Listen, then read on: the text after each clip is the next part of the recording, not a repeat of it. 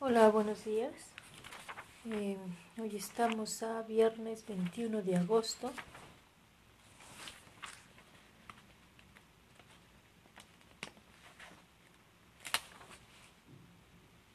Festejamos la memoria de San Pío X, Papa.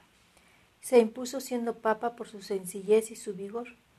Con mano firme gobernó la Iglesia en una época en que ésta debía hacer frente a un laicismo virulento y a posiciones extremadamente radicales sobre conocimientos teológicos y bíblicos. El Papa invitó a los cristianos a participar activamente en la liturgia y los atrajo a las fuentes de la vida. Es de 1835 a 1914. Vamos a meditar sobre el Evangelio de Mateo, capítulo 22, versículo 34 al 40. En aquel tiempo, habiéndose enterado los fariseos de que Jesús había dejado callados a los saduceos, se acercaron a él.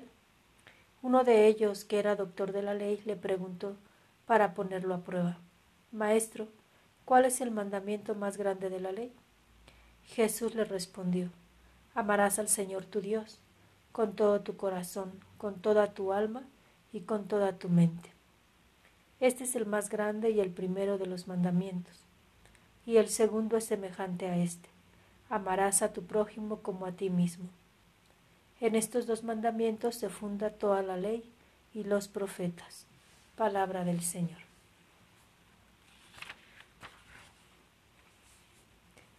Mientras que en la primera lectura es Ezequiel 37, 14. En aquellos días la mano del Señor se posó sobre mí, y su espíritu me trasladó y me colocó en medio de un campo lleno de huesos. Me hizo dar vuelta en torno a ellos. Había una cantidad innumerable de huesos sobre la superficie del campo y estaban completamente secos.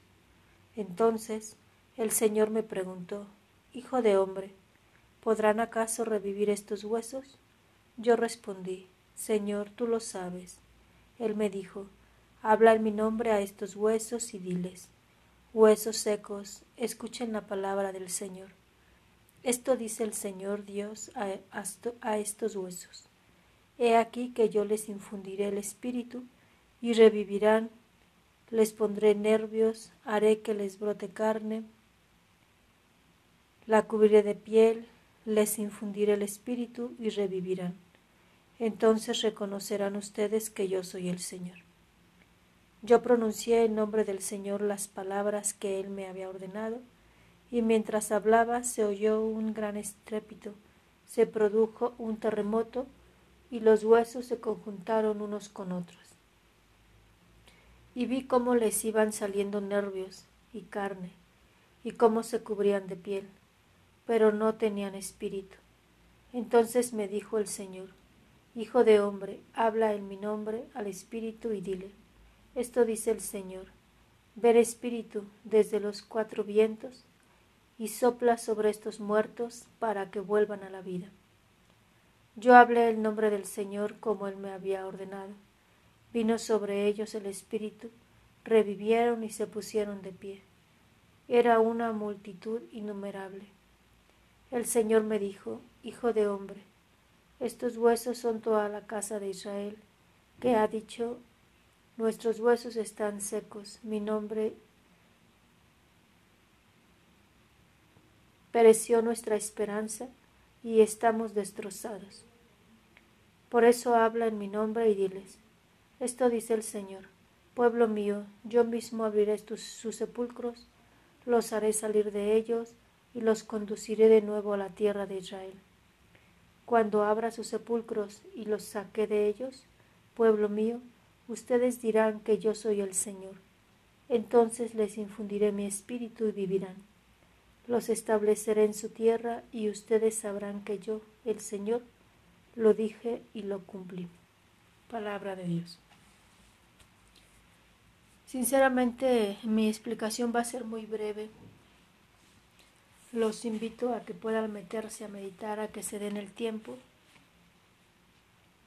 El hilo conductor de estas dos lecturas es el amor. solamente la experiencia de sentirse vacío, de sentirse seco por dentro, de no sentir vida, de sentir la desesperanza, solamente se puede sanar, curar con la experiencia del amor. Y es la pauta que nos da el Evangelio, ¿no? Cuando Jesús le dice el primer mandamiento y segundo mandamiento, ¿no? Que es amarás a Dios sobre todas las cosas y amar a tu prójimo como a ti mismo. ¿Verdad? eso es cuando uno se experimenta amado, aceptado, acogido. Es como que si uno retoñara. Cuando uno se siente hecho a un lado, vejado, la vida se va acabando, apagando. Entonces hay que preguntarnos cómo nos sentimos nosotros si nosotros nos hemos experimentado amados y al mismo tiempo si nosotros hemos sido instrumentos del amor de Dios. Porque recuerden que es una clave lo que decía allí, amarás a tu prójimo como a ti mismo. Y si tú no te sabes amado, si tú no te amas, si tú no has descubierto el amor de Dios en ti, difícilmente vas a poder dar amor a los demás, difícilmente vas a poder hacer sentir importante al otro. Entonces, pues yo te invito a, como les decía una joven el día de hoy, dedícate a perder el tiempo con el Señor. Pídele que te haga experimentarse, experimentarte tu hija, su hija muy amada, para los hombres sus hijos muy amados, a los que están buscando un proyecto de vida. Pídanle al Señor que por sobre todas las cosas les haga experimentar su amor para que les descubra también hacia dónde y a dónde sigan, solamente se dediquen a dar amor. Y bueno, la vida no es una línea recta, tiene subidas y bajadas. Y cuando se sientan así apagados, secos, vacíos, recurran a la fuente, que es Dios mismo. Pues hasta aquí mi mi meditación. De verdad quiero invitarlos a, a que se metan a descubrir el amor de Dios.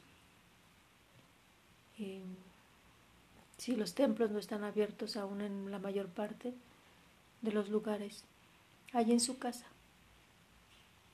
Busquen un lugarcito y dense en ese tiempo.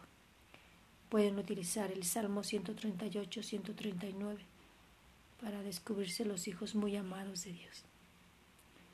Buenos días, deseo que pasen una feliz jornada. Les comparto que esta grabación la he hecho en la noche del día de ayer, porque el día de hoy me será imposible grabar en directo.